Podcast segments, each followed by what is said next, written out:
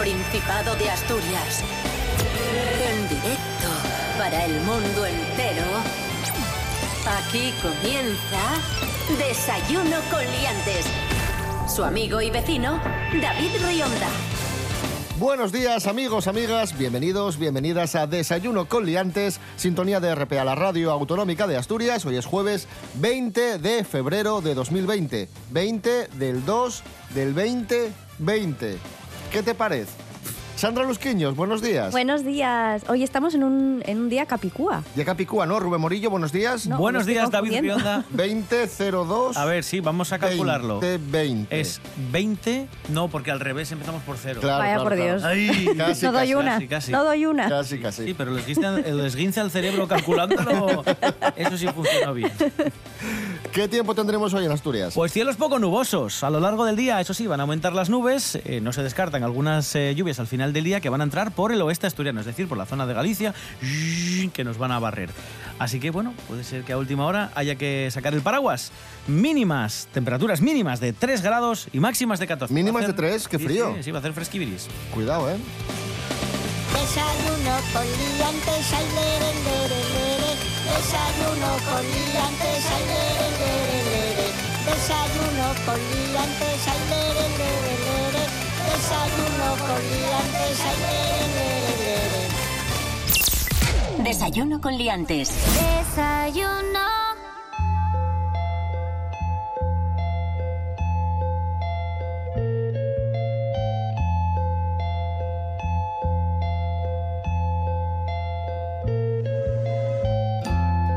Bueno amigos, amigas, hoy comenzamos hablando de estudios científicos interesantes y curiosos. Atención, ¿queréis dormir mejor? Sí. Sí. Vale. Vamos allá, ¿no? Tenéis que oler a vuestra pareja. Buf. Porque el olor de tu pareja puede mejorar la calidad del sueño según un estudio de la Universidad de la Columbia Británica. Participaron en este estudio 155 personas, les entregaron dos camisetas, una impregnada con el olor de su pareja y otra con el olor de un desconocido. Y resulta que dormían mejor con la camiseta, De la o sea, pareja. oliendo la camiseta de, de la pareja. Bueno, me parece bien. Lo que pasa es que yo creo que también va un poco en proporción de los años que lleves con tu pareja. Porque ya cuando llevas un poco de años, la verdad que el olor a veces suele ser, Desagradable. digo, por, por ventosidades y eso, pero... Aquí la clave es saber a qué huelen las camisetas. Periodismo. Lo curioso de esto ¿Por es qué? que, claro, dices, duermes mejor sucias. con el olor de, de- el olor a tu pareja, Sí. pero incluso cuando tu pareja no está presente. Que huela mal y prefieras la camiseta que huele mal eso a la es que amor. huele bien. Eso es Claro, una camiseta muy sudada. ¡Ay, sí es cariño! Cariño. ¿Cómo me recuerda a ti? A dormir. Y ahí oliendo a sudor. A- asqueroso. Pues sí.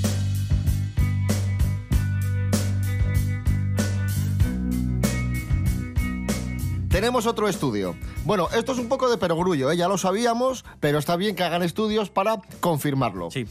Estar más tiempo sentado se asocia a un mayor riesgo de enfermedad cardíaca. bueno, esto, Sorpresa, lo- ¿eh? esto lo sabíamos. Pues muy bien. Ay, eso lo oí hace años, pero no sé exactamente por qué. Porque hay un riesgo de tromboembolismo o algo así, ¿puede ser? O- Bueno, bueno, si nos ponemos técnicos ya, marchamos, David y yo. Ay, ¿eh? Ya llegó aquí la enfermera. Claro, claro. ¿eh? Es que no, no sé, pero ¿por qué? ¿Por qué? Mira, mira. A mira. ver, Rubén Morillo, Dice el Journal of the American Heart Association, o sea, la revista de la Asociación Americana del Corazón, que hay una relación entre el tiempo que pasan las mujeres sentadas, es el estudio. Ah, es entre las mujeres. Y los riesgos de sufrir una enfermedad cardíaca. No especifica si es trombo o lo que tú decís. A mayor tiempo de sedentarismo, más papeletas de tener una patología del corazón. Bueno, pone las mujeres, pero los hombres seguro que también. El sedentarismo es malo para todos. Sí, sí, sí, por supuesto. Así que lo que dice siempre el médico, hay que caminar, hay que caminar. Today is gonna be the day that they're gonna throw it back to you. Seguimos con más estudios y con más ciencia de esta cotidiana. ¿Os fijáis que las películas de venganza tienen mucho éxito? Sí. Como la cuenta, de Liam Neeson. Esa, esa. Venganza 1, Venganza 2, Venganza 3, Venganza 40 en el hielo, en la nieve. Sí, sí, sí. En Estambul. película que nos encanta a Cris Puertas y a mí, por, por cierto. Película de cabecera, venganza. Pues es que parece ser que la venganza nos hace sentir bien a las personas. ¿Ah, sí? Sí, sí, sí. Bueno, a mí me hace a veces sentir bien. Lo ha demostrado un estudio también. Ángela Busto, buenos días, cuéntanos. Hola, buenísimos días a todos. ¿Y vosotros? ¿Sois más de perdonar a los malos o de los que disfrutáis con la fría y reconfortante venganza? Pues según un reciente estudio de la Universidad de Ohio, cuando se trata de una entretenida película, serie o de un buen libro, preferimos ver a los malos castigados. No hay piedad ni perdón, hay que sufran y paguen. En concreto, los entrevistados tenían que escoger un posible final entre tres opciones, en el que un personaje robaba 50 euros a un compañero de trabajo.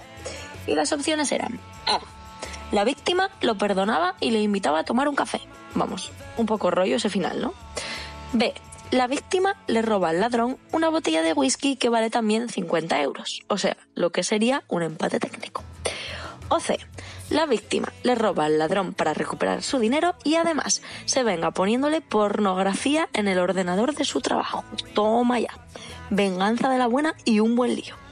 Eso sí, también explicaron que el perdón era mejor en cuanto a la vida real y su calidad emocional, pero que la venganza es más divertida de ver y se disfruta mucho más. Así que, ya sabéis, para triunfar en la ficción, venganza al poder, un saludo y hasta la próxima.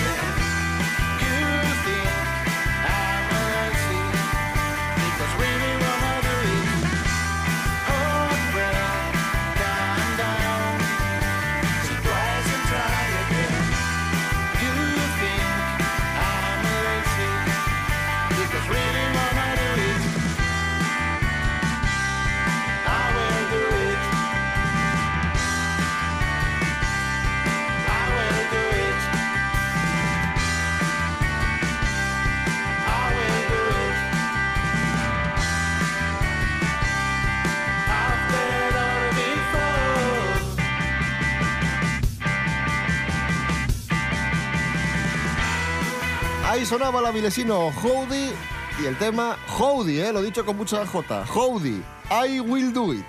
¿De acuerdo? Amigos, amigas, atención, hoy es el Día Internacional del Gato. Ay, Así que bien. felicitamos a todos los gatos y muy especialmente a los tuyos. Sandra, ¿cómo se llaman? Pues mi- mis gatos son Piraña y Milky. Ay, me gustan mucho los nombres, ¿eh? Me gustan, sí, sí, sí. ¿Y qué tal se portan? Pues muy mal. ¿Sí? Como todos No, los bueno, gatos. las lían, las lían pardas. Normal. Encima tengo una perrina también y parece que todos ellos se juntan para hacer maldades. Tengo tres curiosidades sobre gatos, A ver. muy rápidas. A ver. Los estadounidenses gastan más dinero en comida para gatos que en comida para bebés. Ostras, no fastidies. Bueno, es como lo que está pasando aquí en Asturias, ¿no? Salió el otro día la noticia Que hay más perros hay más que- perros claro, sí, y sí. animales de compañía que, que personas menores de 25, Bueno, ¿no? de hecho, la pirámide poblacional se está invirtiendo porque no nacen chiquillos, precisamente porque las parejas, en vez de tener chiquillos, tienen perros. Que está estupendo. Pero hay, que, como no hay, hay que pro- chiquillos, hay que procrear más. pues está la Animarse. pirámide poblacional haciendo así, girándose. Después, los gatos tienen la capacidad de saltar una altura siete veces superior a la suya. Esto sí que me da rabia a mí, porque me gustaría hacerlo a mí también. A mí también. No me habría roto la pierna. Spiderman. Que yo- Menos, mi- menos mi piraña, que el pobre hombre, desde que lo operamos, que le quitamos los huevecillos, está bastante, bastante gordito. Es que me encanta. la- me encanta. Pobre piraña. Y por lo general los gatos hacen más caso a las mujeres que a los hombres porque reaccionan mejor ante un tono de voz agudo. ¿Te Ah, hace más, bueno, ga- más caso a ti ser. que, que a Miguel? Eh, no. No, pues Yo creo que no hace caso a nadie.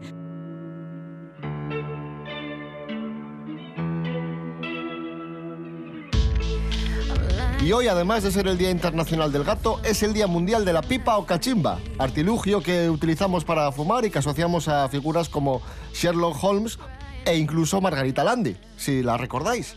Y para mí investigar un crimen es algo apasionante. Hombre. Es muy diferente a las películas y a las novelas, porque yo no le pongo nada de imaginación a lo que escribo. Todo lo que yo digo es que ha ocurrido, de verdad. Serapio Cano Jr., buenos días. Hola, buenos días, señoras y señores. Unas pequeñas pinceladas, historia de la pipa o cachimba. ¿A que no saben dónde, dónde se inicia o dónde se cree? Porque esto es, es muy problemático. Han aparecido restos de lo que se cree que son pipas around the world, por todo el universo. Bueno, son muy remotos los orígenes. Algunos hallazgos parecen indicar que durante la edad de piedra ya se conocía una especie de pipa que era una especie de cono con agujerinos por los lados y se cree que, que podía ser una, una pipa. Y además hay excavaciones en el sur de Francia, por traerlo todo un poco más a nuestro tiempo, que hallaron pipas de hierro, bronce y arcilla en una época cercana a nosotros en el tiempo como 400 años antes de Cristo. Serapio Cano Jr., gracias. De nada, hasta luego.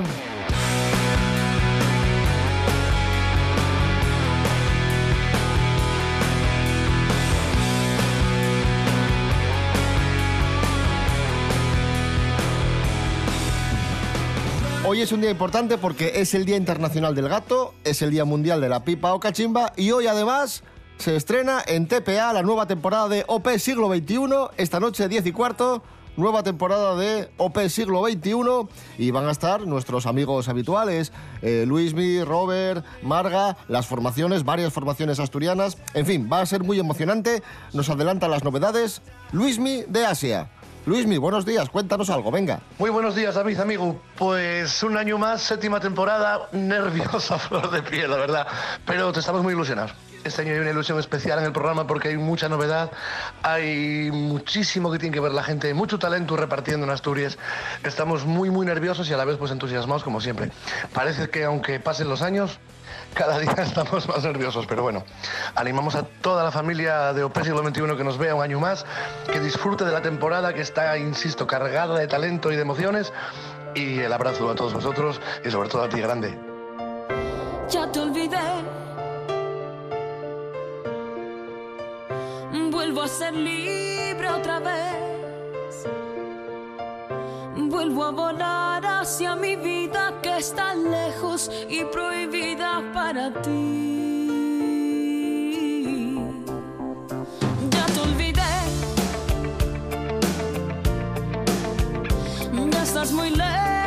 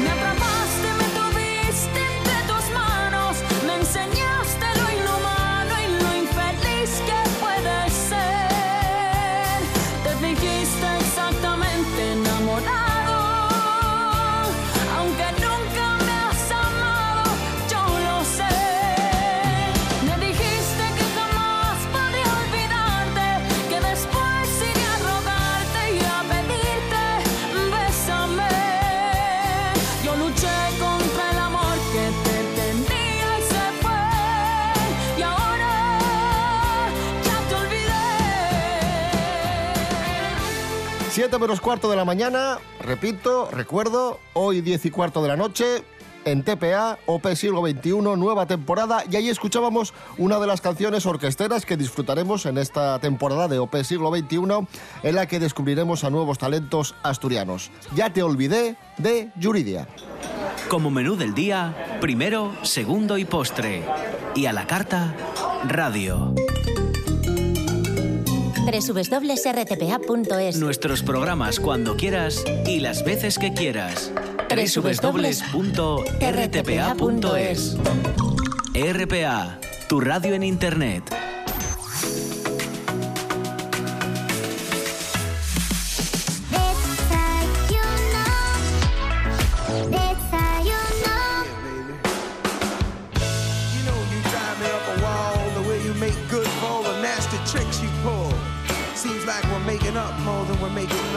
Continuamos en Desayuno con Liantes en RPA, la radio autonómica de Asturias. Vamos a hablar de tatuajes. ¿Tenéis tatuajes vosotros? Pues no, a mí me molan ¿eh? los tatuajes, pero no Yo no, me- yo, yo tampoco. Yo tampoco.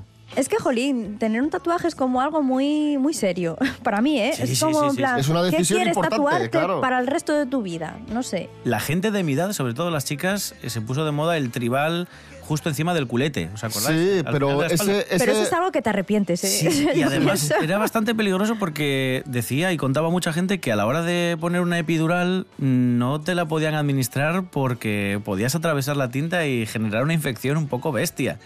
Pues no sé si Orlando Bloom se ha arrepentido o no, yo creo que sí, porque se ha tatuado el nombre de su hijo, lo ha publicado en internet y le han dicho, Orlando, está mal, está mal escrito, torpeza. te lo prometo. El hijo se llama Flynn y Orlando dijo, voy a tatuarme el nombre, pero en código Morse, con unos puntinos. Ya sabes, ¿no? Flynn. Y en vez de Flynn, resulta que está escrito Fring, con R. ¿Con R? Sí, se equivocó el tatuador. Bueno, de Flynn a Sí, tampoco. tampoco. oye, Y tú ves unos puntinos y tampoco sabes... Pero bueno, a lo mejor les haría más a cuenta escribirlo normal. Sí, en, en Arial o en, o en Comic Sans. Fring. en Times New Roman.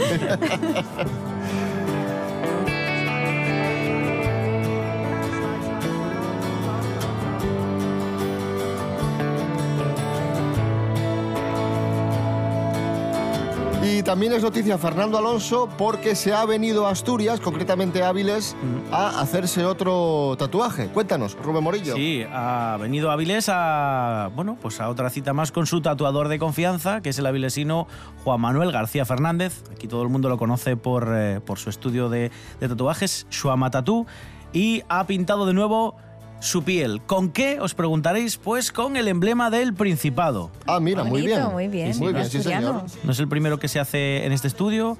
Como digo, es su tatuador de confianza. Tiene un samurái con una katana que está en la espalda y que también es obra de su ama.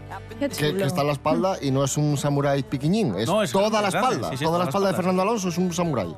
Se puede haber tatuado un cachopo también o una botella sidra, así como algo más emblemático asturiano, ¿no? La cruz es bonita, pero...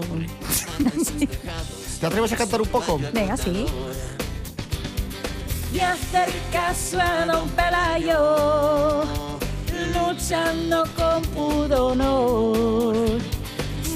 mientras nos queden piedras, lo que nos sobra es valor. Porque Asturias es mi patria y es su bandera. Covadonga es la santidad más bonita de la tierra.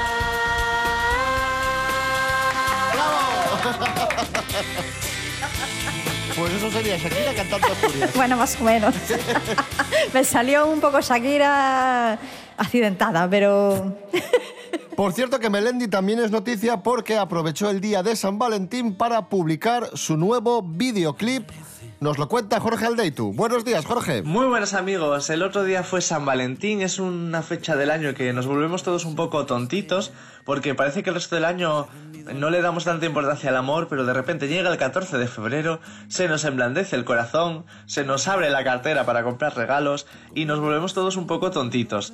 Y es la fecha que ha escogido Melendi para publicar su nuevo videoclip que se titula Eres la chica perfecta. Y como no, aquí se lo va a dedicar a su reciente esposa Julia, que sabéis que se casaron el pasado mes de septiembre. La verdad que la boda había sido un poco incógnita, casi no se sabía dónde iba a ser, muchos invitados no sabían la ubicación ni la hora y todo era para despistar a los paparachis. Sin embargo, Melendi, claro que con su boda y con sus imágenes hace lo que le da la gana, ha incluido imágenes de la boda en el videoclip de Eres la chica perfecta. Entonces ahí lo podemos ver súper enamorado, rodeado de pétalos de rosa y bailando con, con su justo mujer, se acababan de casar. Y también sale en el vídeo su hija Carlota que va a cumplir cuatro años justo esta semana. Así que bueno, mucho empalague. La verdad que el 14 de febrero nos vuelve a todos tontitos, lo que os digo. Pero a los fans y no fans les ha encantado este videoclip, estas imágenes y ver a Melendi tan pletórico y tan feliz. Un saludo amigos. Tú me sabes desnudar sin quitarme la ropa. Haces dudar al que acierta y al que se equivoca. Eres la chica perfecta. ¿Qué más te puedo decir? Eres la chica perfecta para mí, para mí. Y vamos a olvidarnos de los miedos y vamos a olvidarnos de las dudas. Yo voy tocando el cielo con los dedos, mientras que poco a poco te desnudas ahí delante de mí.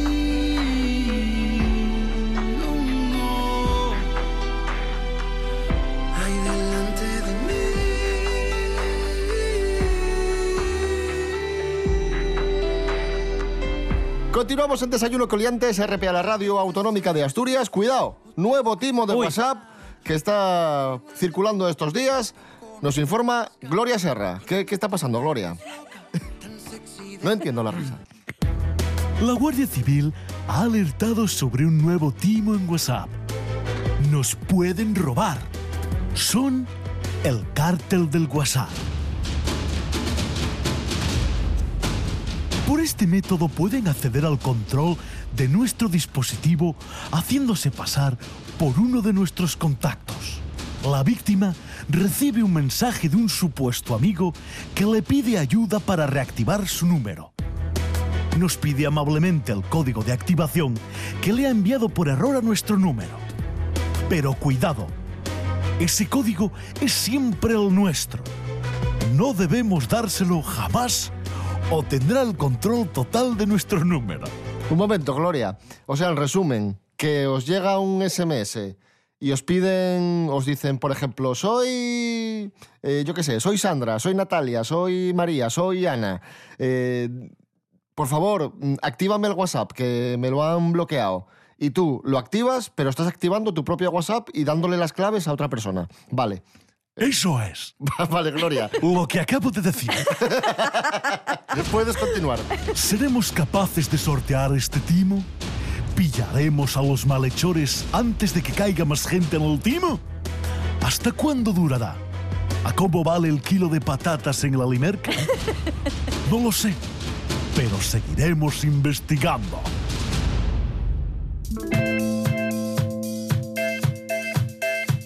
Y hablamos de otro timo, del famoso Dieselgate de Volkswagen.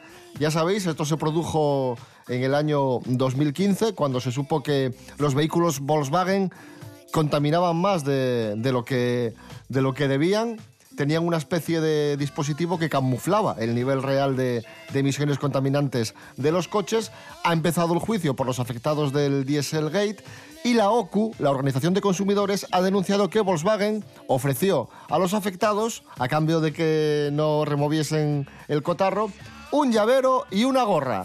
Ay, me encanta. Aquí hay, hay video. Si eso lo dan en la feria de muestras. Sí, sí, eso es Sin- como sin cuando tener vas que denunciar ni nada. a la- Ay. al, al stand de la caja rural, ¿no? Y están ahí todos los maravilla. jubilados para recibir la gorra y el pin. Hubiese, hubiese estado bien que ver a los de Volkswagen diciendo, tome, Una gorra y un llavero. ¿Pero qué, qué es, qué es esto? ¿Usted riendo de mí? Te Bueno, a la cara, en Sí. plan.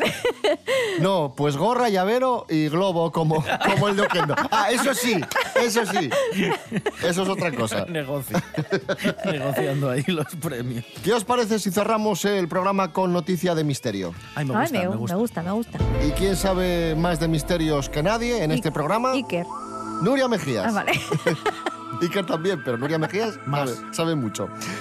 Nuria, buenos días. Muy buenos días, chicos.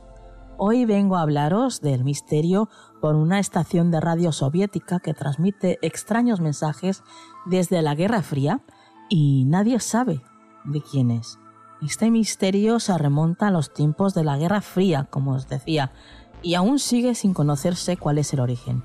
Una fangosa zona de Rusia cercana a San Petersburgo esconde una infraestructura que consiste en un conjunto de torres de radios, edificios abandonados y líneas eléctricas, todas rodeadas de una muralla de piedra. Según publica la BBC, esta podría ser la sede de la estación de radio MDZHB y hasta ahora nadie sabe quién la dirige.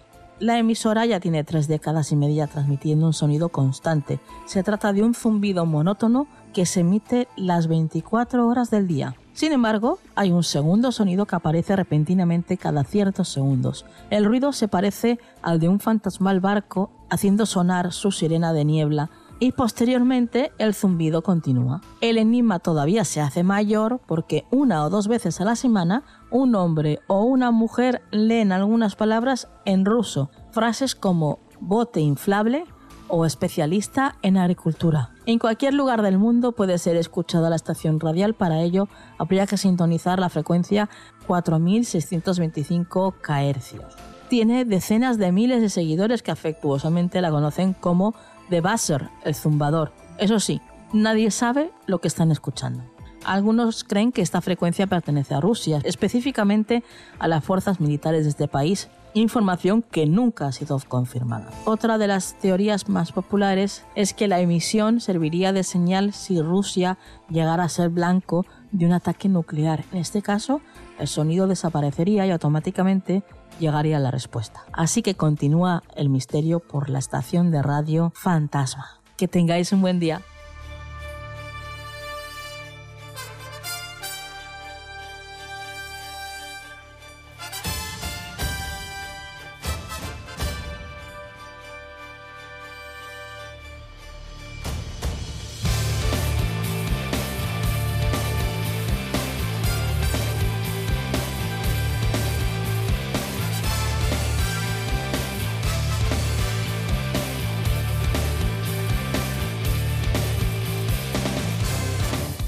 Amigos, amigas, volvemos mañana, seis y media de la mañana, como siempre, recordad de redes sociales, Instagram, Facebook, desayunocoliantes.com y rtpa.es, Radio a la Carta. Os dejamos con las noticias, Rubén Morillo. David Rionda. Hasta mañana. Hasta mañana. Sandra Lusquiños, gracias. A vosotros, chicos.